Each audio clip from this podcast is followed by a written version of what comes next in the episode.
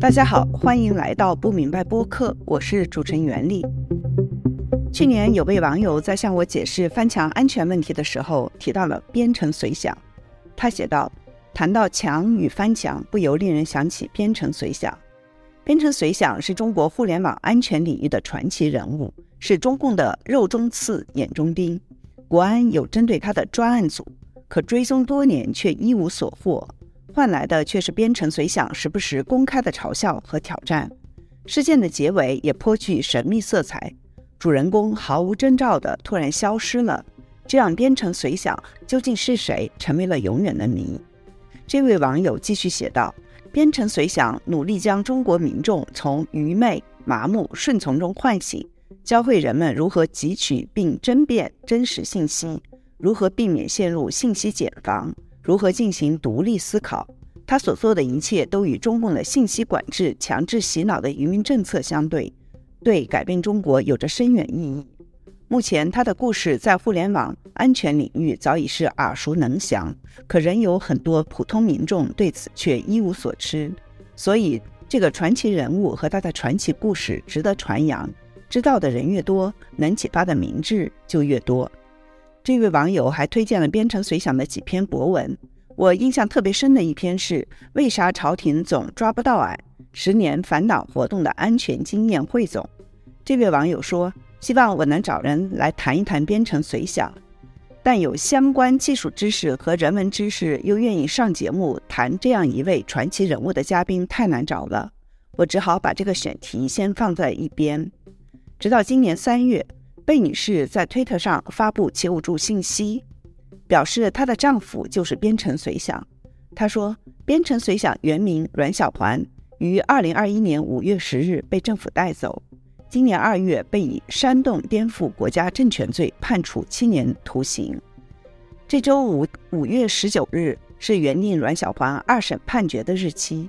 贝女士跟我分享了阮小环在生活中是一个什么样的人。”她为什么一直不知道丈夫在写《编程随想》这个博客？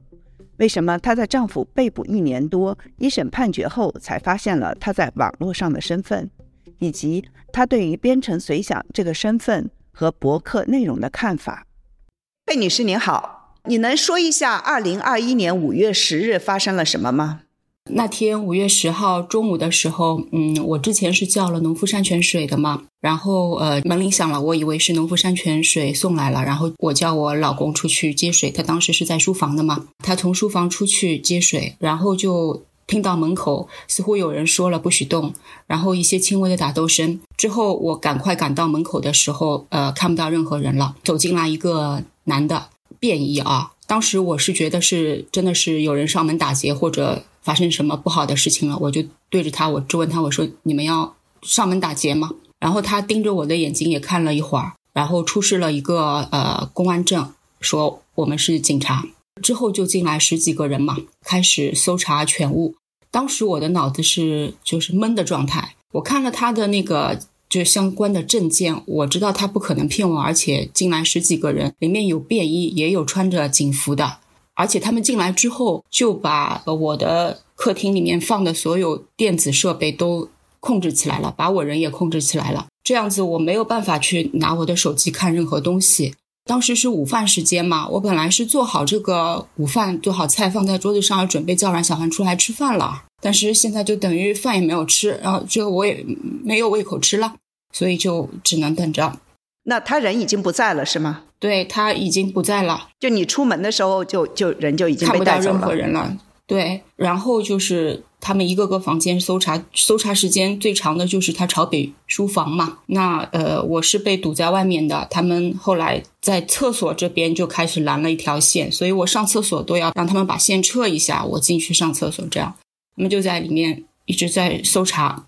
之后可能过了几个小时吧。然后，呃，我老公又被几个人压着进来。当时我就想，虽然我和他之间堵着很多人，就是他们有警察、有便衣都堵在我们之间嘛。我知道我和他讲话或者怎么样是不可能的，但是我想他起码应该看我一眼吧。发生这么大的事啊，我所以我就一直盯着他看。我从人的中间啊，这些人群的中间，我就一直在看着他。但是他就一眼都没有看过我，然后好像他有一件什么事情要处理一样的嘛，然后就就被他们带到这个朝北间门口，然后他就指着那个朝北间那个他书桌的地方指了一下，然后说了些什么我也听不清，接着就被人带走了。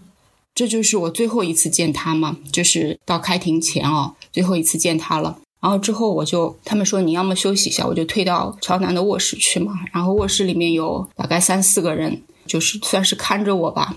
然后他们也会跟我去聊天嘛，可能跟我去询问一些东西吧，这样子。然后他们其中有一个人，呃，说啊，我我们是同龄人啊，呃，就是说你这个事情我是很理解的，但你老公你知不知道他做了什么事啊？他在外面写这个博客，写海外博客，然后说啊，第一步要怎么做，第二步要怎么做，要推翻我们的政权啊！我当时有点懵的，傻掉了嘛。他还说了一些话，是我和我老公之间才知道的话吗？比如说，这个细节我已经忘记了，但是我就知道他们肯定是有窃听技术了。然后我就说：“我说你你想问什么，你就直接问我吧，不用搞得你什么都知道的样子来，就是让我说很多话。你我会配合的。你要问什么，你直接问吧。”然后他就盯着我的眼睛嘛，就好像是这种，就他们侦查人员看一个这种犯罪分子是说谎还是怎么样，怎么一个。状态就是这样子盯着我，然后我是很坦然的。我觉得，我觉得我没有犯任何法，我老公我也不相信他会做犯法的事情，所以我配合你们。既然你们都知道我们在卧室谈的一些事情了，对吗？那你们要问什么，我肯定也是，我没有什么好隐瞒的，你们就问好了。然后之后他们给我的这个感觉就是一直在问你老公的这些钱。是哪里来的？然后为什么你的这个账户也有那么多钱？你本来我们就是分开的嘛，就是我们都有各自存款。然后他还说啊，我们也知道你经常就是出国就出差啊，或者到国外去过的啊，什么什么的。然后我知道他们了解了我很多东西，他们还知道我在淘宝上购物的倾向性，都知道。就当时就想，是不是真的是和我老公他的这个技术？因为我老公是网络安全工程师嘛，他是骇客的精神的。我只知道这些，然后我想会不会是和网络上面一些什么事情相关？然后当时二零二一年，呃，是建党一百周年庆嘛，上海也是可能有一些什么言论管控的动作，那可能他是言论上面有一些敏感的啊。那我想可能这个风头上面啊，我就忍着吧，反正我也不知道这个情况到底怎么样，我手机也没有，没法查很多东西，我只能就是忍着，而且十几个人在房间里面，我也没法做什么事，对吧？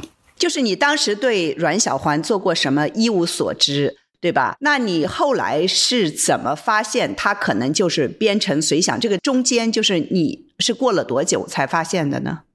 有很长时间，呃，因为他们就是在五月十号问话的时候，我是不知道的。然后就是当时想法也是他很快会被放出来的，过了这个风口就会放放出来了。但是没有想到，就是呃三十六天以后竟然批捕了嘛。之后，我们我就一直在就是想通过这个法律允许的渠道去为他抗争，对于他山颠山东颠覆国家政权罪这个罪名的定性做一些抗争。但是我我请的律师在侦查期都不能去看守所会见。后来一直等到呃，就是他们还延期侦查了。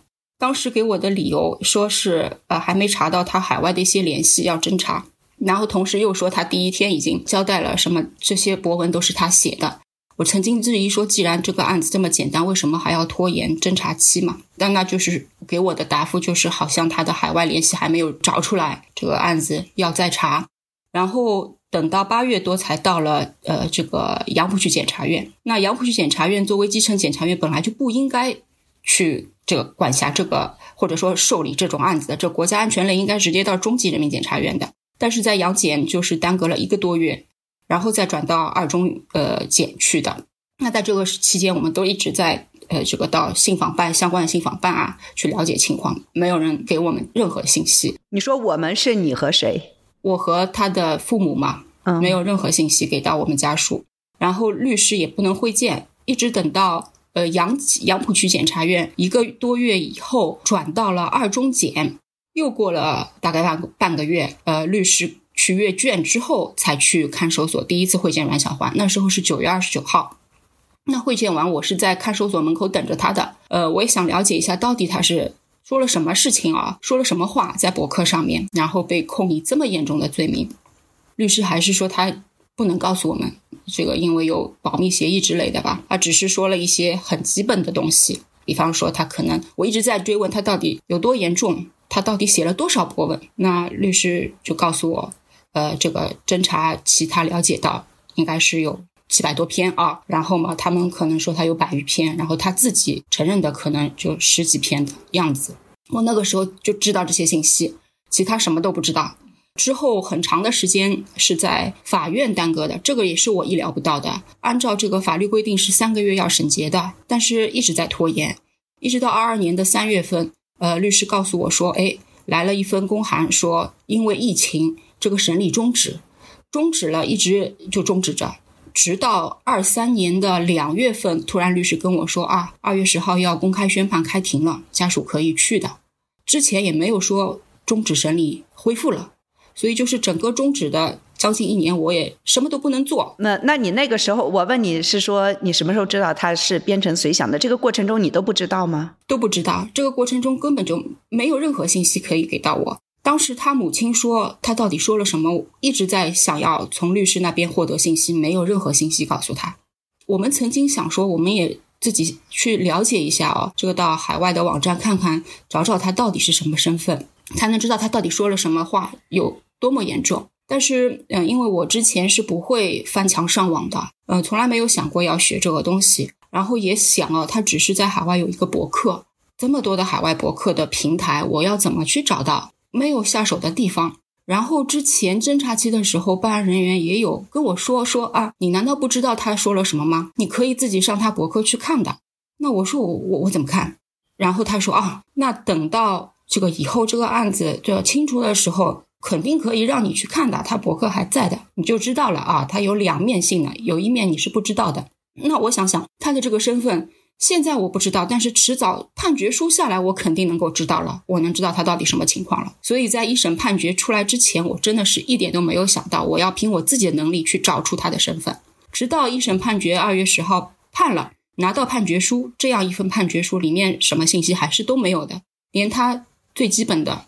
涉及了山巅的这个言论证据都没有，没有任何可以可以去说，他根本就没有写他博客名，所以我就觉得这有很大的问题嘛。而且一般来说，博客里面的言论，基本常识都知道是属于言论自由范围内的，对吧？那为什么说他这些言论是属于煽动颠覆国家政权了呢？我当时拿到判决书之后，我就开始做一件事情，一个找人权律师嘛，还有一个就是想要心里面这个疑问，想要自己去解决。但是最首要的问题还是找律师，所以我是呃动员了很多朋友嘛，那包括我在微信里面也跟朋友说，我拿到判决书才发现我可能陷入思维误区了，思维定式了，因为判决书里面连原论证据都没有，可能他就是无罪的，应该无罪释放的。我在微信里有说过这样一句话，我也在微信里面就是说了，我会请那个北京莫少平律师事务所的律师。之后，呃，我是二月十九号想动身去北京签律师协议的嘛，然后被那个就是上海的国保就是呃拦住了，找我谈话。二月十九号的时候，他们谈话里面也说了一句，说你是不是觉得他是被冤枉的，因为没有证据？啊，我就很惊讶，他为什么知道我的想法？那我一下子就知道了，肯定是从我的微信计划呃微信记录里面他们知道了，对吗？我在微信里面说过这样类似的话，那然后他们也知道。他说：“你是不是要去请莫少平律师？这些全都是他们不应该知道的，而他们知道的全部都是我一推论一推测就知道是从微信监控里面获得的信息嘛？那然后我就想听他们怎么说。那对于我说的这个无罪的释放啊，我是陷入思维定式的这个情况。他们说：哎，你你是不是觉得这个判决是那个没有证据的？然后说你知不知道这个是因为信息不对称？”他就说了这样一句话，那他这样说的话，我更觉得我有必要一定要去找出他到底是什么博主身份。他这句话更加印证了我的这个想法，所以之后我就开始就是学习怎么样翻墙嘛。当时这个翻墙已经叫做科学上网了嘛，翻墙这个词都被很敏感了。就是今年二月份的时候，你才开始学习上翻墙的。其实是今年三月份才开始的，因为二月十号宣判嘛，我二月十九号去去北京去上火车之前被那个国宝拦着谈话嘛，所以是三月份开始开始学这个科学上网，然后再花时间挖掘出了他编程随想的身份。嗯，你能不能说一下你是怎么？对，这个巧是很巧的，当时我没有想到这么容易就能发掘出来，我只是在这个 Google 里面输入了失联博主，还有那个年份二零二一嘛，就跳出了亚洲周刊的一篇报道。就是一篇报道，上面就是这个时间，然后编程随想停止更，然后更新博客。对对对，那我我觉得，而且我老公他其实很直的，他他选的这种写的这个博主的这个名字不会有什么很好玩的名字的，呃，编程随想这种名字就肯定是他的风格嘛，就很熟悉的这种感觉。我我觉得我就有一种直觉，好像是他，然后我就进去看这个博主。写的博客吗，包括他，他有一个习惯，他的思路非常清楚的，而且他有这个记录的习惯，所以他每年都做一个博文回顾的嘛，很容易就是可以看到一个目录一样的东西。那我看了一下这个，发现他的这个很多的特征和我老公完全就是吻合的，所以从很多细节我就一下子就是知道，我老公就是在用编程随想这个博主名一直在写文章，写了十二年。当时我还有一个冒出来的。想法就是他二零一七年年底时候，曾经因为哮喘病急性发作急救的时候，输入了这个激素类的药物，是后来引发全身皮肤的这种红皮病嘛，就很严重的，他是卧床的。我就在想那段时间他怎么更新博客，博客是什么状态，我要去看一下。然后我看了之后，果然从那个呃二零一七年的十一月底开始吧，到二零一八年年初的几个月。他的博客每篇都是写他最近很忙，所以更新的比较晚了，什么什么的。这样一下子，我就毫无质疑的确认他的身份了。所以当时我在网吧，我根本就忍不住，我就就哭出来了。这个声音，所以就是这是我整个确认他身份的一个过程吧，是这样子才确认的。你能说一下你们是怎么认识的？就是什么时候结婚的？你不知道他是变成随想，就是他在生活中是一个什么样的人？你记忆中关于你们俩最美好的事情是什么？你能不能稍微说一下？嗯，我和他是一九九六年呃认识的嘛，那时候是华东理工大学这个入学的时候，我们整个班级的同学坐在广场的草坪上面做自我介绍嘛。当时，呃，我说的话也挺幽默的。我说我产地上海嘛。之后他跟我说，也是他因为我的这句话对我是印象特别深刻。你们俩是同班同学是吗？对的，是同班同学，都是化学工程系、化工工艺专业的。他给我的印象就是一个，嗯，比较开朗的一个憨憨的一个书呆子一样的人吧。在大学里的时候，其实大一。我对他也没有什么特别的印象，只是知道哦，他在同学里面很有名，因为他的计算机能力很强，他是全班计算机最好的。然后他还呃，这个人还很奇怪的哦，他经常牺牲自己的时间，就是给同学去答疑嘛。他每周呃花一两天，就是一段时间，就给全班同学可以去找他答疑，他就在某个教室里面等着他们。我就知道这个人是这样子的，其他是没什么印象。但有一次就是 Ubisoft 在我们学校开一个讲座嘛，呃，然后我去听了，我是没事儿闲着无聊去听的，然后他也在，然后他的座位旁边有一个空位嘛，所以我就坐过去了。就这个时候，我们就可能比较就是有些接触了。开始之后，我自修的时候就会经常偶遇他，就他也会跑到那个教室去的。然后后来我才知道，他是经常他会在每个教学楼下面找我的自行车嘛，根据这个来定位我在这个教学楼，然后在一个一个教室的找我。后来我们制造偶遇了。然后后来就是呃，就是我其实大学里面不爱读书的，因为我不喜欢化工。其实那时候，那他呢，嗯，是一个就是很喜欢计算机的人。他在大学里面，人家经常说他就是三点一线的这样子。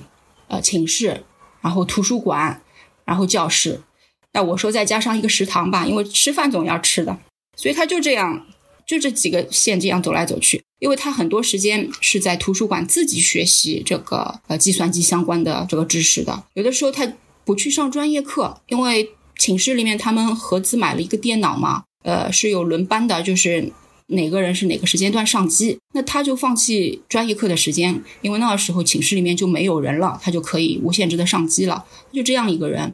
那后来，嗯，我们就是相当于是谈恋爱的时候嘛，他就经常会晚上啊，我们自修，我累了，我们就出去到操场上面一边散步一边聊天。所以就是在那个时候，我就知道他这个读书的阅读量非常大，让我很吃惊的。而且他对人民的记忆哦，那些外国人哦，外国人民的记忆力非常强，过目不忘的。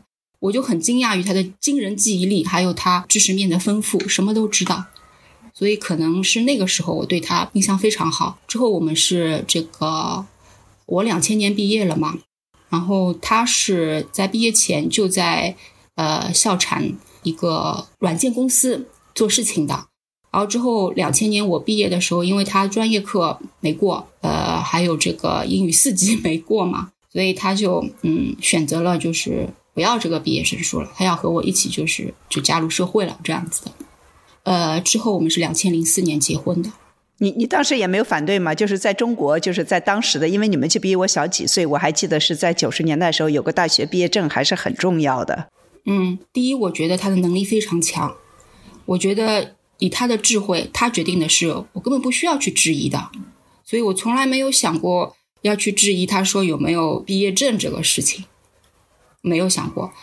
但他父母确实是，就是觉得。这个事情很不好，特别是他爸爸，他爸爸是大学教授嘛。对于他自己的儿子啊，他从小就是呃教育很好的，然后又是重点的中学，一路上来到一个重点大学啊，然后在最后就放弃大学毕业证，他爸爸是不太能接受这件事情的。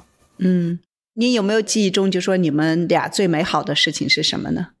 嗯，其实我们俩之间有很多开心的时间，但近期一个就是。极美好的时间，可能就是我我们二零一四年一起去那个菲律宾巴拉望旅行那段时间，就是网上呃就是看到他那个照片嘛，就是穿着格子衬衫，背着一个红背带的包，然后很阳光、很灿烂的，笑得很开心的那个样子，那就是我们在那个菲律宾旅行的时候拍的。他他生活中是一个阳光灿烂、呃开朗的人吗？是的。他大学里面，他最经典的就是他爽朗、爽朗的笑声啊，他就哈哈哈那种，人家都说整个教室或者说整一层教学楼都能听到阮小环在笑了，就是这样子的。你那 你们你们俩的婚姻也是挺有意思的，就是你们的钱是分开的，而且他自己多数时间是把自己关在书房里，而你是基本上不进他书房的，对不对？为什么会是这样呢？是的，我们俩婚姻确实是别人看来很很奇葩的。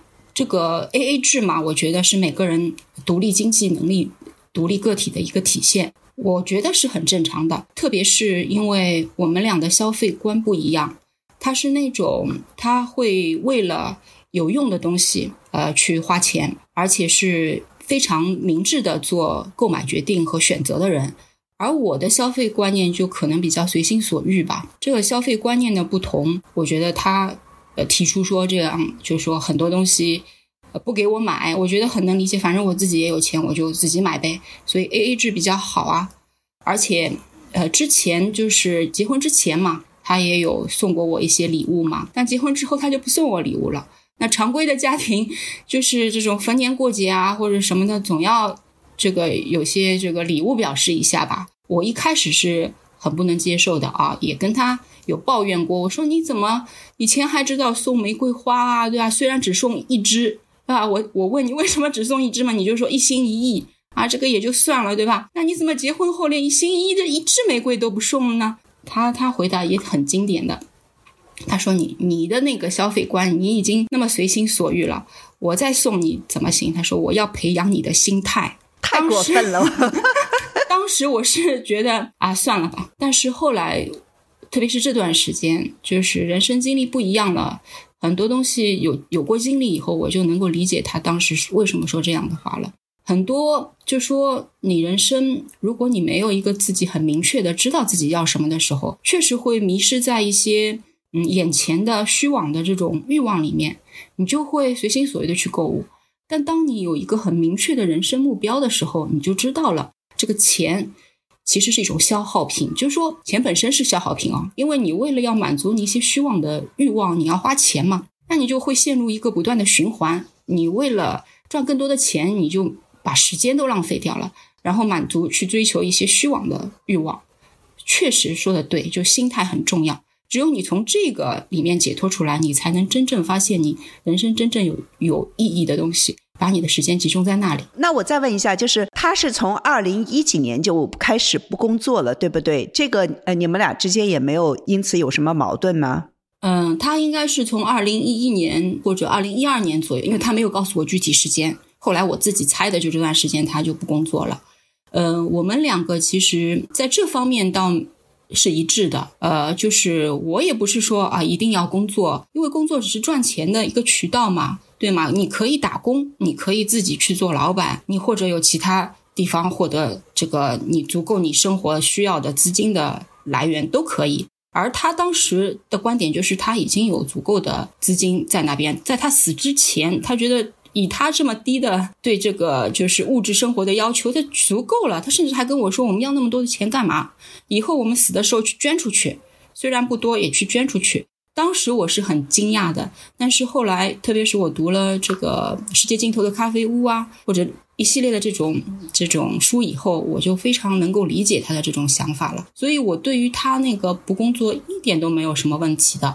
包括我我自己也是，就说我其实现在十七年外企工作经验，他换了七八个公司，就是当中也有没有工作的时间的，没有工作的时间很自由，就是一种调整，一种就是。追求这种自己的一个方式吧，我觉得没有任何问题。那你们俩真的是绝配。那你们俩之间谈论政治吗？如果你们不谈政治的话，谈什么呢？政治是作为一个时事的话题的话，它会偶尔会涉及到，就是纯粹是从某个时事，他会谈这个有有这个事情发生了，但不会说，比如说，呃，比如说他会说，嗯，特别他会强调这个中药的问题。他非常反对中药，然后还有就是，比方说，呃，这种肿瘤治疗方案的事情，他都有说过这些事。还有，呃，以前那个奶粉的添加剂的问题，毒奶粉的，对他都有说。然后包括我们不要孩子的嘛，其实是他不要孩子。然后我也说过为什么，当时我我还没有那么超脱说不要孩子，呃，他就说这个社会问题的嘛，教育问题啊，医疗问题啊，呃，很多问题，食品安全问题。这些问题在，他觉得，嗯，为什么要生孩子嘛，对吧？所以，嗯，很多情况下，他觉得是呃，有这么多问题，把孩子带到这样的一个社会是有是不太好的吗？还是因为什么呢？还是不安全的？嗯，他觉得不适合，不适合，非常不适合啊。然后，嗯，哦，你刚才那个问题，主问题我已经忘了，因为我话多。没有，没有问题。我我就说你们，嗯，就是你们谈政治或者谈时事，实际上不谈政治。如果不谈的时候，谈什么呢？对，谈什么，对吧？其实就像你前面也有一个问题，我已经忽略掉，就是他一直关在书房，然后我也不进去打扰他的，我们怎么怎么？维持我们之间的婚姻关系，或者说我们俩的亲密关系是怎么维持的吗？呃，其实之前我觉得两个人只要在一个房间里面，就是一种关系的维护，这是我一个女人的这种感觉。但是他可能不是这个想法，他觉得两个人在一起是要 soul mate，是要有是灵魂伴侣，必须要有共同话题。所以，嗯，他一直就是想再找一些和我的共同兴趣点的。呃，包括结婚以后呢，他就鼓励我要去学围棋。他说围棋是可以锻炼你的思维方式的，全局化，还有很多战略性的思考的，这是一个很好的游戏，要我去学。然后他后来就因为我我我曾经有学了，但是后来兴趣点不大嘛，也后来就放弃了。那后来他又想出一个方法，说我们要不去。嗯，那个就旁边我们我们家附近都有很好的有利环境，我们有体院嘛，然后有这种呃就是网球场啊，有乒乓球馆啊，这种都可以，还有那个呃保龄球馆，所以我们有段时间也经常去那边玩这种东西。后来又没坚持下来，那后来他说要不这样吧，嗯，你打这个星际星际争霸去吧，我们玩这个也有共同话题。他他其实他说后来说他自己是不想打游戏的，只是为了想跟我一起找共同话题。他说才去花了时间玩这个，然后还有他反正尝试过很多，呃，最后也介绍我看科幻小说啊，什么安德的游戏啊，就他曾经尝试过很多，还有包括给我书单啊，都都是想让我和他有更多的话题嘛，都有做尝试。就说他还是很注意的，就说你们俩之间要有一个共同的话题或者共同的爱好，是吧？他非常注意这个，包括后来他那段时间生大病嘛，因为我我一开始是在照顾他的。他说，嗯，如果我不在家里，他会很害怕嘛。那我拒绝了或者推辞了很多的重要的出差，但是有一次出差没法推，我已经推了好几次了，所以我必须要出差一周。然后我就叫他母亲过来照顾他了嘛。之后我我觉得他母亲在了，我就可以对吧？再回到工作上面来。所以后面大概好几个月，我都是这个不在，然后过来看他，给他带药这样子的。呃，我估计是这段时间可能，嗯，他觉得我们再这样下去不好，会越走越远嘛。所以自从那以后，我觉得他对我的态度好像有些不一样了，而且对我。投入在工作里面的时间非常呃厌恶，然后有的时候为了我工作投入的时间而影响到我们一些日程安排的时候，他就会大发脾气。所以这也就是导致我后来二零二零年呃五月疫情的时候我就离职的原因吧。哦，你就在家待着了，一个重要原因。你就和他一起是吧？对对对，我们一起就是我就花很多时间去看他以前给我的书单里面没有看的书嘛。然后还有可以一起散步，一起去骑车，做很多自己以前想做、他也想做的事情，然后却没有时间做的事情。那个时候我们就是关系越来越好了嘛。那你在发现他就是编程随想后，你看他的博客时是什么样子感觉呢？你有没有怪他一直瞒着你呢？是啊，你说的很对，我当时是很矛盾的。我知道他是编程随想以后是。很担心、很害怕的，因为网络上面都都以什么，嗯，很多普罗米修斯是还好的一种称谓了啊，什么阿萨奇啊、斯诺登啊，我一边看我一边很害怕的。看他博客的时候，我就是一个感觉嘛，我要看他到底写了什么，到底有多严重。我要辩护的时候，我要为他就找出一些辩护力度点的嘛。因为从二零二一年他被抓以后，我自己花了很多时间去学刑法、学辩护技巧，这种我是有一些相关的法律知识的。那看他的博客的时候，我先看他的呃总结嘛，就是每年的总结，二零二一年那篇最后的总结，我看他到底写了些什么。呃，看目录，然后再对几个高敏感的博文呃去浏览一下，看严重到什么程度，敏感度是有多少。然后呃，对我自己感兴趣的一些博文也看了一下。我记得我印象最深的一篇就是，呃，叫“俺为啥写这个博客”动机的自我分析。看了那篇博客以后，我对他的这个认识啊，就觉得一下子，哎，这就是我大学认识的阮小黄。你觉得他，嗯，他是为什么写这个博客？对，他其实就是一个很纯粹的人，其实有点天真单纯的人。他认准的一件事情，他就很投入的去做。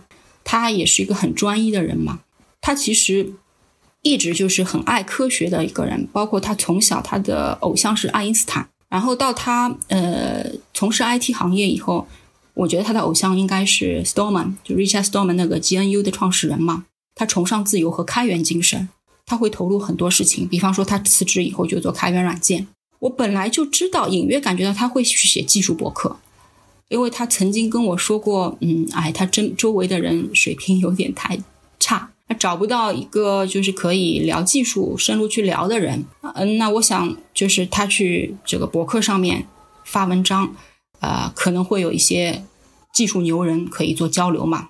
所以我知道他肯定会在写技术的博客，但我是一开始没有想到他会去涉及政治的，真的是没有想到。看了他的博文之后，我我知道他为什么会这样了，因为他还是在坚持他自由的精神，网络自由的精神。他可能是看不惯，呃，用网络技术去做自由封杀的这个事情。他最喜欢的两部电影，一部就是《V 字仇杀队》，还有一部就是《骇客帝国》。呃，我想说的是，他就像那个尼欧，是自己选择了吞下红色的药丸。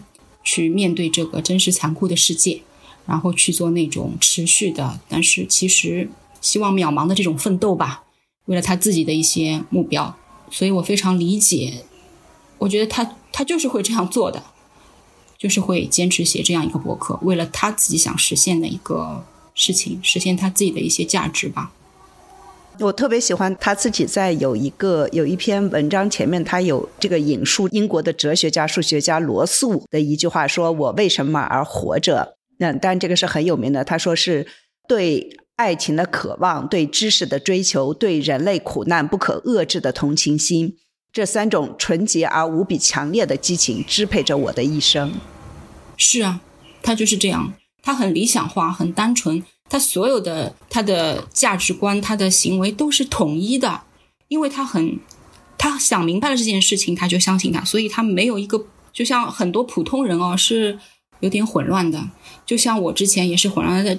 就我的价值观不是那么统一，所以做出来的事情会一会儿这样子的价值观的事，一会儿那样价值观的事。但是他是非常统一的一个人，身体力行的是吧？就是这种言行合一的是吧？我们说的，对对对对，他就是这样子很统一的一个人。而且呃，我记得有一次我们一起看一部很有意思的动画片，是叫呃《寻梦环游记》嘛。那里面就是说到亡灵世界里面去。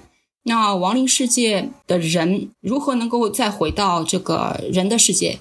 就是说不被人们遗忘嘛？是要人的世界里面有人记得他，祭奠他的那个照片，他就可以再回来，就是没有死亡，永久死亡就是这个世界里面没有人再记得他了。当时阮小环就跟我说过，说其实你哪怕有孩子，你的儿子可能会记得你，但是你儿子的儿子还能不能记得你？就不一定了，但是如果要有一个事情留在这个世界上，让很多的人记得你，你才是真正的一直活着。啊，真的是，对，啊，他他说的挺说的挺好的，我都不知道说什么了。但是他，你看他的文章那些文章的时候，会不会有一种胆战心惊的感觉呢？就是我看了，就比如说他最著名的一篇文章，题目叫。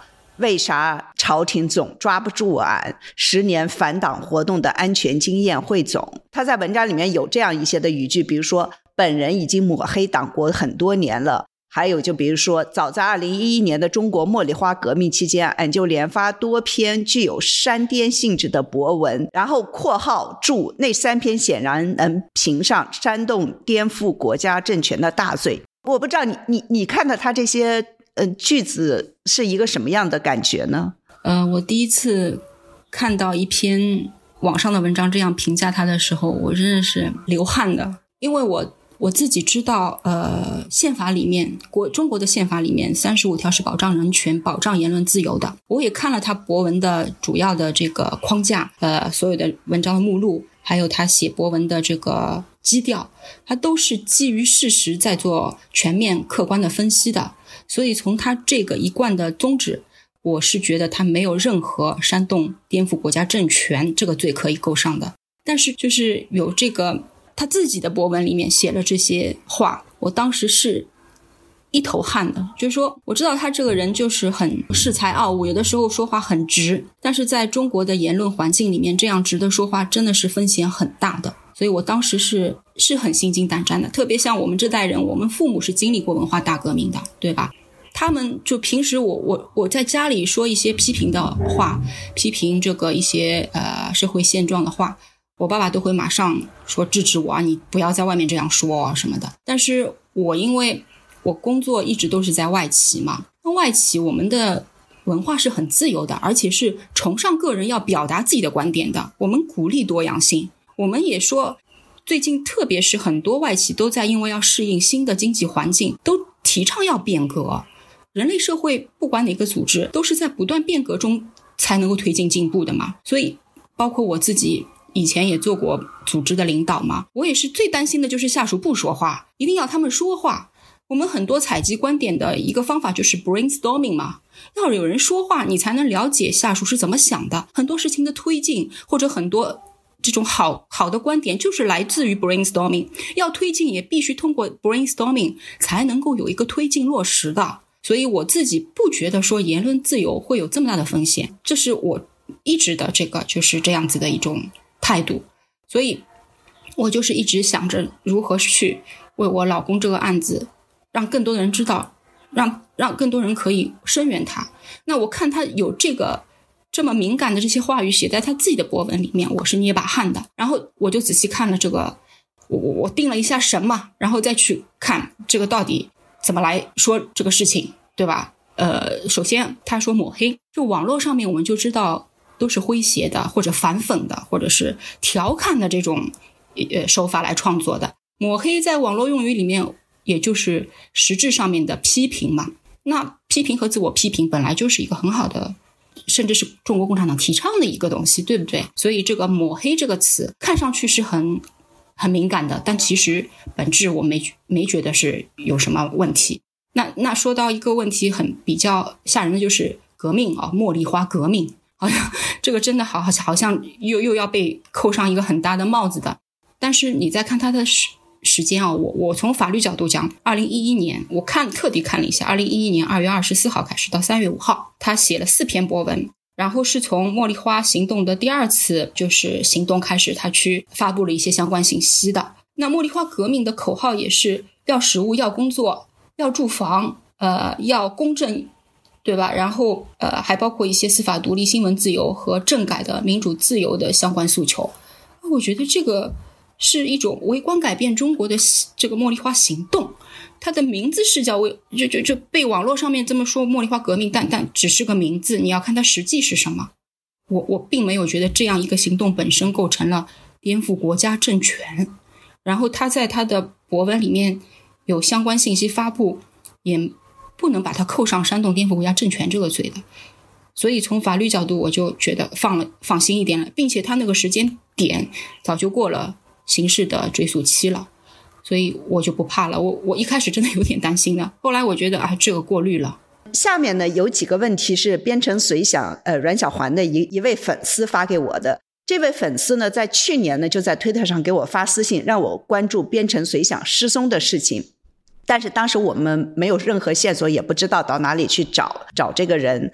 那下面呢，我们先来听一段他发过来的关于编程随想对他的影响的录音。他非常小心，他说他被采集过语音，所以呢，这段话是他用 AI 语音录制后发给我的。我试着放一下。我大家好，作为不明白播客的老听众，很荣幸能参加这期节目。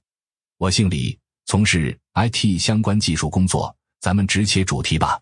有人说，编程随想是了不起的民主斗士，是黑暗中的莹莹烛光；也有人说，他不过是个恨国党。西方敌对势力的又一条走狗罢了。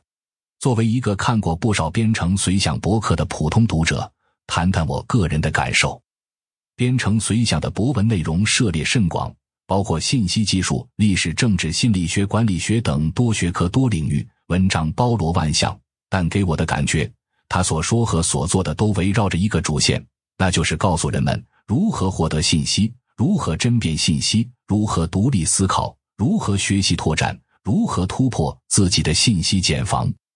他分享翻墙技术，是想帮助人们从互联网上获得更多的信息来源。他在很多文章中不断的告诫读者一定要质疑他，时刻提醒着大家独立思考的重要性。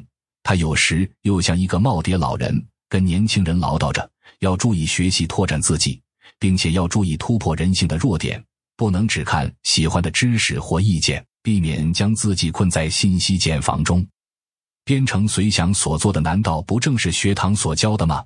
应对那些网络上的假新闻，那些不断升级的杀猪盘骗局，那些没完没了的阴谋论，不正好可以应用到编程随想所教的吗？从 TikTok 和 Twitter 的狭隘和沉迷中抽身，不正是突破信息茧房吗？所以，对我个人而言，编程随想的博客是大有裨益的。至于那些引起争议的话题，只是他个人的自由表达，你可以认同，也可以反对，这是每个人的自由，也是他一直希望大家所能做到的独立思考。最后回答袁立问我的两个问题：第一，你为什么持续关注编程随想？回答是：我欣赏他的知识渊博，敬重他的社会使命，他的命运其实映射着每个中国人的命运。他若安好，便是晴天。第二个问题。你为什么采用 AI 语音参与节目？回答是：在线下中国的语境中，敏感的地方太多，已经多到你不知道哪里就有一根红线。即使原来可以的，某天就突然不可以了。再加上监管技术的不断垒高，面部识别、声纹识别、步态识别等等，意味着你如果说错的话，可能就会面临恶劣的后果，而你却无处藏身。接下来呢，因为我自己对编程随想的那个我没有。不像这个他的这个粉丝，就是可能七百多篇，大部分都读过。我我也是最近才开始看了一些。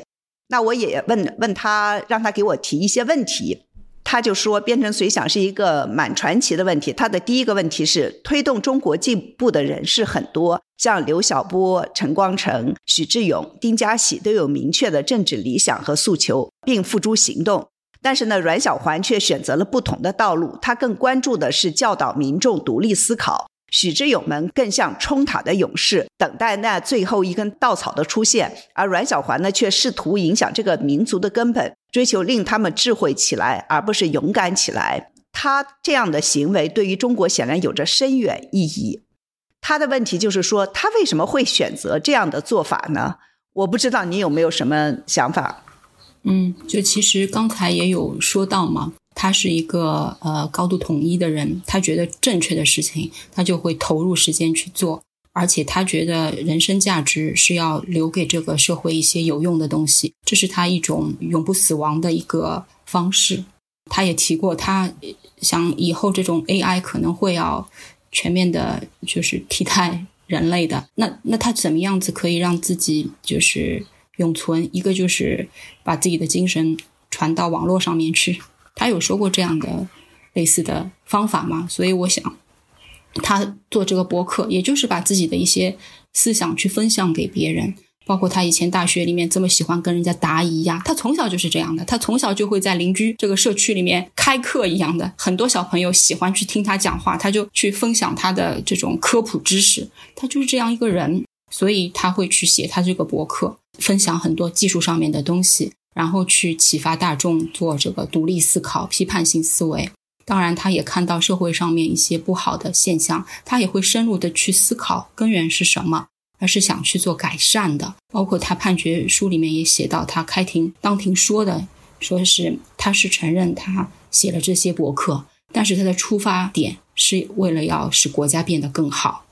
就是这样一个很单纯的想法，他就坚持下来，长期的就无偿的，没有任何这个名利追求的去投入去做了这件事情，就是这样子的。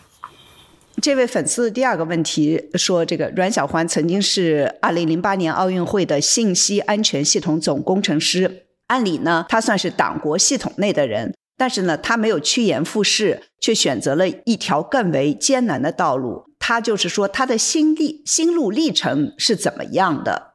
我不知道你有没有一些想法。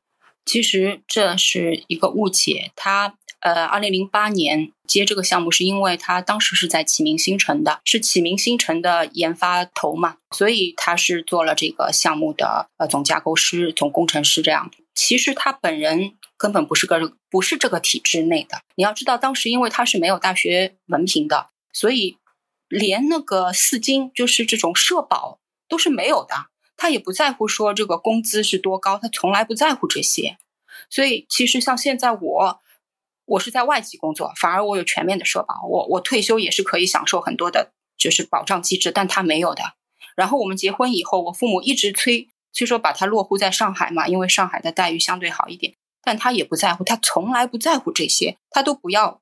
上海户口就是这样一个人，你说他，他真是一个脱凡超俗的人。是啊，就是我，我有的时候想想都要眼泪就就会忍不住。就是他这样一个人，就是在做这些默默无闻做着这样的事情，然后现在他的经受的是这样子的苦难。两月十号开庭的时候，他出来的时候真的是瘦的，我从来没看到过他可以瘦成这样，而且头发全白了，基本就全白了。他他才四十六岁不到啊。然后就这一年九个月的时间，他就这样，他他的压力多大，在里面完全隔绝。在这之前，因为我不知道他到底做了什么，我心里其实是有点责怪他隐瞒我做这个高风险的事情的。但是当二月十号开庭的时候，我看见他这个样子，我没有任何其他想法了。什么事情他做了，要受这样子的罪，也已经全都已经偿还了。我要把他马上要救出来啊！他。为什么要这样对待他嘛？对不对？所以二月十号以后，我就是一个想法，我就是一定要把他尽快救出来，就是这样。嗯，还有一个问题提出来，就说阮小环独自坚持了十几年，向外界保密了十几年，也对家人保密了十几年，这种孤独是常人无法想象的。他的生活中难道没有一点蛛丝马迹吗？就是他怎么能够忍受这样的孤独？嗯，其实我觉得他并不孤独。一个看这么多的书，不断的通过写博客来提高自己的人，他有追求，他有书相伴，有这么多的粉丝相伴，我相信他绝对不孤独。在写博客之前，他可能是寂寞的，因为他曾经有说过一种。呃，就是英雄寥寥的感觉，就是他很多的技术没有一个水平相当的人可以和他谈嘛，他可能寂寞。但是写博客之后，我不相信他会是孤独的。虽然他是一个人关在房间里面，哦，他一直都是他他他他他的声音，敲键盘的声音，我我不相信他会有空去寂寞去孤独，所以他不孤独。但是他那个是确实生活中是我大意了，就是或者说我太相信他，就是之前有很多比较。反常的一些言语嘛，我就直接忽略了。比方说，呃，几年前吧，就是就当时呃刘晓波出事情的时候，他曾经跟我提过嘛，他也说过刘晓波的夫人呃为他奔走去请律师的事。当时他就刘晓波去世的时候，嗯，刘晓波呃我不知道是去世还是是一七年去世的。嗯，他零八年被抓的，零八年被抓的，是零八年的，那应那应该是零八年到一七年之间。嗯，他有说过提过这个刘晓波的案子，他就说他的妻子为他奔走嘛，刘霞。那他说：“哎，要是某一天一帮国安冲到我们家里来，把我抓走了，你会不会害怕啊？你会不会也去奔走为我请律师啊？”就是睁大他的眼睛看着我们，我也睁大眼睛看着他，我。我想你怎么会问我这些问题？我一句话都没有说嘛。我说你别开玩笑啊，这种玩笑不能开的。然后他就不说了，这是一个。然后还有就是近几年的反常嘛，他经常就是如果我把这个书房的他叫出来，他会非常烦躁。然后二零二零年以后，我们出去散步的时候，他也有的时候会杀个回马枪看嘛。还有种种迹象吧，就是其实，在这个外界的环境越来越压迫的这种的情况下，其实他自己心里面有点觉得他可能就会被发现了，或者怎么怎么样吗？对，对，非常清楚。我现在回想起来，他其实早就知道，他马上就会被发现，而且会有一些不公正的待遇，他很清楚的。甚至他，因为他是瞒着我的嘛，他用一种一种开玩笑的方式会来。试探我的，比方说他被捕前几个月，他经常跟我开玩笑说，马上会有人用直升飞机来接他走了，是 AI 会 用直升机来接他走的。然后我就说，我也是跟他开玩笑嘛，我说那带不带我走嘛？然后他就不说话嘛，所以他其实是知道的。呃，我问你一个问题，就说他在房间里面敲敲打打的，就是敲字了，干什么的？写文章，你没有问过他，你都写什么？你不拿来给我看一眼吗？我一直以为他是在编程，因为我有一次叫他出来吃饭的时候，我经常叫他出来说他会发脾气嘛。他说我在编程，思路不能被打断的，要衔接起来。这个这么复杂的程序，你要知道很难再恢复的啊。呃，我也是理解编程是会是这个样子的，所以我也不太敢打扰他的。但是我最近几个月，因为就是他被抓前几个月，我也发现他特别反常，包括我们家附近的这种一些反常的迹象，也让我觉得有一些不正，或者有一些潜在的危险。比如说什么？比方说我们二一年初的时候，楼上一直有滴水声嘛，那然后我就叫他跟我一起去楼上敲门，让楼上呃配合我们物业检查嘛，但是楼上就是不开门，死不开门的。然后我我老公就是曾经打过电话嘛，呃，然后他说，哎，电话那头是一个很年轻的男人的声音，然后反正就是很多迹象就硬不开门，然后我老公就就那次和我一起上去，甚至物业都在，他们也不开门的时候，再退回来的时候，我老公就把自己关在书房里了，然后我敲门，我说我们去居委会去那个街道那边反映这个情况，让他们配合一下，他就很烦躁，他说不去嘛，后来也吵起来的。反正就是一些迹象嘛，我就觉得其实他有感觉到是吧？对对，他都有感觉到的，然后他都做好最坏打算的，有准备的，这是我现在就是很清楚就知道了。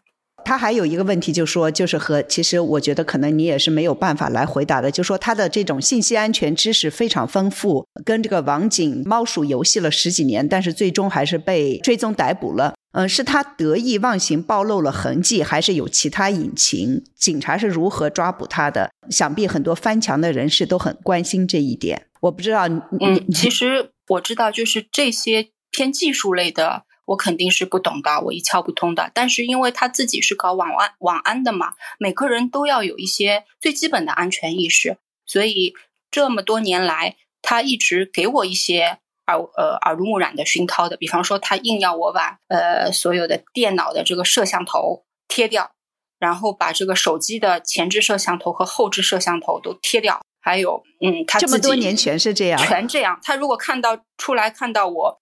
手机的摄像头暴露的就要说我，然后他自己不用支付宝，不用微信，就像原始人生活的状态。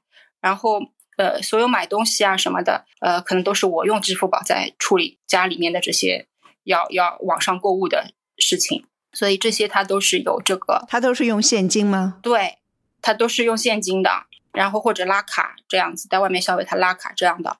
然后他这种。也有跟我提过嘛，这个社会工程学嘛，要我说这些一定要有这个意识的，所以这些我是知道的。其他纯技术类的，我真的是一窍不通。至于他是到底怎么被追踪出来的，我觉得他释放以后可以跟他讨论。而且我现在建推了嘛，我在推特的那个粉丝里面发现很多是对网络安全很有研究的这些推友，我觉得真的很高兴可以通过这个平台认识他们。因为曾经我有一段时间一直在想，我要为我老公出狱做准备嘛，我要给他记录一些就是笔记，就是这几年发生了些什么重大事情，让他出来的时候可以一下就呃可以看到这些事情，然后去注意这些事情，马上可以就是 follow up，可以去去跟上这个这个时代这个新技术嘛。我有想做这个事情，可惜我的技术基础太差了嘛。那那些推友。就是一个很好的，到时候可以和他交流的。我我觉得这个是很好的一个朋友的这个可以建立起来的。那接下来你能不能，呃，前面你说了一些，但是你能不能接下来说说一些更多的？就比如说这个阮小环的他这个案子的在司法程序上，呃，在这个案子的审理过程中或者怎么样，你遇到了什么样的困难，或者说他遇到了什么样的困难？你觉得有不公正的地方吗？其实整个案子从他的抓捕。他们搜查的时候是没有搜查证进来的，呃，然后是等到五月十二号，然后才给我看的搜查证，然后他的拘留证也是他被带走两个礼拜之后我才要到的，这些都让我质疑程序上的问题，呃，这是侦查期的，然后到了检察院阶段，竟然是基层的杨浦区检察院去做的批捕，他们。根本是没有权利去做这个受理的，因为国家安全类，特别是煽动颠覆国家政权类的，这个哪些是属于煽颠了，哪些是就是言论自由范围内的，就嫌疑人本身和办案人员他都有主观判断的，所以一般来说，这个基层是基层检察院是无权去受理这样子的，就是有主观倾向性的这种呃问题的，但是就是杨浦区检察院批捕的，然后到了这个法院阶段。又是花了呃一年四个月的时间，这么长的时间去审理，这都让我觉得疑点重重，有程序问题。然后拿到一审判决书，连最基本的他那个言论的证据都没有，哪些言论是不属于言论自由范围内了，而是煽颠了？你要说出言论证据的，谁主张谁举证，对不对？没有一个，没有任何言论证据。在我看来，这样就是质证就可以推翻定罪的。所以我一直在希望二审要公开公正，去体现依法治国。我也知道这个有些推友，他们就看到我的推特里面写了，就是必谈政治嘛。那为什么我要写这个话？因为其实每个公民他都有自己的一些政治的思想或者政治观点吧，可以这样说。但是我们不能政治问题法律化，也不能法律问题政治化。所以这就是我为什么要在。推特主要推我老公案子的这个推特里面写清楚，必谈政治，就是因为这个出发点。所有的人类社会的活动的最底层的逻辑就是出于利益嘛。那从利益角度，我也希望这些办案人员可以权衡利弊。他们之前一直想隐瞒他的编程随想博主的身份，那后来是家属自己发现曝光了，这个就以前他们的假设不存在了，他们应该要调整了。然后包括一开始他们，你说他们的假设不存在了，是指的什么样的假设呢？其实他们一开始二五月十号冲进来，这个搜查也好，把他暴力带走也好，这个都很奇怪的。因为以前的我看到一些案例，煽颠罪是要先请喝茶的嘛，也就是主观上面先去做调节嘛，对吧？那他没有喝茶这个过程，就直接这样把他带走，一直积压到现在。然后他们为什么要这样做？大家应该都很明白嘛，无非最直接的目的就是想要攻破他的博客嘛，对吗？但是没有公布他的博客之后，他们就是严密封锁他编程随想的博主身份，想低调处理吧。这些都是我自己的一个推断啊。之后今年三月份开始，已经曝光了他编程随想的博主身份了。那他博客还在，对吗？然后他到底是什么言论啊？要扣上这样子的罪名，大家都可以有一个每个人心里的一把秤的，对吗？所以他们就是我说的这些办案人员就要去权衡利弊了，把他继续关押，对于减小他影响力没有任何的意义，对于国内维稳根本就谈不上，对吗？但是确实会落下一个司法丑闻的可能性，还有会影响上海国际大都市的形象。甚至会涉及国际人权关注问题，对吗？所以我觉得权衡利弊的角度考虑，二审也应该要重新考虑如何体现司法公正。那那你的就是希望在二审中能有什么样子的改变呢？就你的诉求是什么？其实一审判决书呃已经得到合议庭说，对吧？上面写着的依法是可以从轻判处。那就算是罪名成立，就算啊。退一万步讲，就算成罪名成立，那根据这个法条是五年以下的这个有期徒刑，又是从轻处理。好，我们减半啊，两点五年以下，对不对？那他现在是羁押状态，羁押一天算折抵一天的有期徒刑的嘛？那已经羁押两年多了嘛？那很快就是可以释放出狱了。这是最坏，退一万步讲，他罪名成立的情况。更何况他现在一审判决书连证明罪名成立的言论证据都没有啊！所以，我当然是坚信二审要改改判的了。这个粉丝他还有一个问题，就是说，两性犯们用自己的生活和未来来为大家争取更好的生活和未来。他说：“我们怎么能够做到袖手旁观呢？如果有人想帮你和阮小环的父母，有什么渠道吗？”其实，嗯，我看到很多就是关心他的粉丝都在担心我们经济上面的问题，想要做经济上面的援助。其实，我觉得这个。我们还是可以的，不需要这么多粉丝的关注和关心，就是一种很强大的声援，以及在行使社会监督这个功能了。这个我们已经很感激了，而且有很多粉丝其实都已经在默默无闻的在做一些营救他的事情了，这样就可以的。我觉得很感激。那你接下来的打算是什么？你会对未来感到害怕吗？嗯，其实我我觉得我自己是一直坚持着这样做，唯一的。原因就是我二月十号看到他那个状态，我就只有这一个念头，就是要把他尽快救出来，其他我什么都没法想。至于以后的打算，我觉得希望他出来以后我们一起再商量吧。但是我坚信他出来以后，我们俩的关系肯定会比以前融洽的多，因为就没有再有彼此，或者说他对我就没有什么隐瞒的，我不知道的了，就没有隐瞒的了。对的，会更加融洽。而且我经历了这些事情以后。我也没有可能再回到以前这样子的状态了，都发生了很多的变化，所以你你你是说觉得你以前是一个什么状态？我以前嗯，因为就是生活就一直比较顺吧，可以这么说吧，所以其实不关心政治。其实你也不说不关心政治，你就是不关心时事，是吧？就是大多数中国人大家都不是太关心的，因为没法关心政治。对，关心不了，是的。然后我觉得我以前确实是就是在浑浑噩噩的度日吧，但现在我觉得我老公做的事情很有意义，我也觉得很好。就是反正我觉得我也会觉得自己会有价值，把他救出来，就是这样。你有没有什么没说的？就说你有没有什么特别想说的话？我没有问到。我特别喜欢，我特别喜欢你说他就像那个 Neil，就是。他会吞下这个红药丸。其实我之前，嗯，就最近几个月，就他被捕前几个月，呃，我不是意识到有一些问题了吗？潜意识，女人的直觉吧，呃，但是我不相信他会做很冒险的事，因为他是一个为人非常谨慎的人，而且他非常呃在乎我们两个人的生活的，他不会冒很大的风险，而且他的技术在那里不会出大问题。另外，我想他一个人关在房间里的一个宅男，能出什么大问题，对吗？但是我因为知道他花很长很长时间，肯定在做一件他觉得很有意义的事，那我又不上班了嘛，呃，我也想让自己的人生变得有意义，想参与到他那个事情里面去嘛，所以我就有问他嘛，我说你关在书房你在做什么事情？你告诉我嘛，让我也觉得有价值感、有意义嘛，对吗？但是他就看着我，不告诉我。那因为我一直盯着他嘛，眼睛盯着他，他就说。那你先去学学这个编程吧。我叫你看的 Python 的书，你看了没有？你现在 技术你都不懂，我怎么跟你说嘛？所以他就又把我引导到他要我做的事情上面去了。对对，他他就让你相信他是在编程，不是在写东西。嗯，这是一个。另外，他就想利用我的好奇心嘛，去引导我去学编程嘛。就按照他说的，要去学编程，要去看书嘛，就是把这个话题扯开。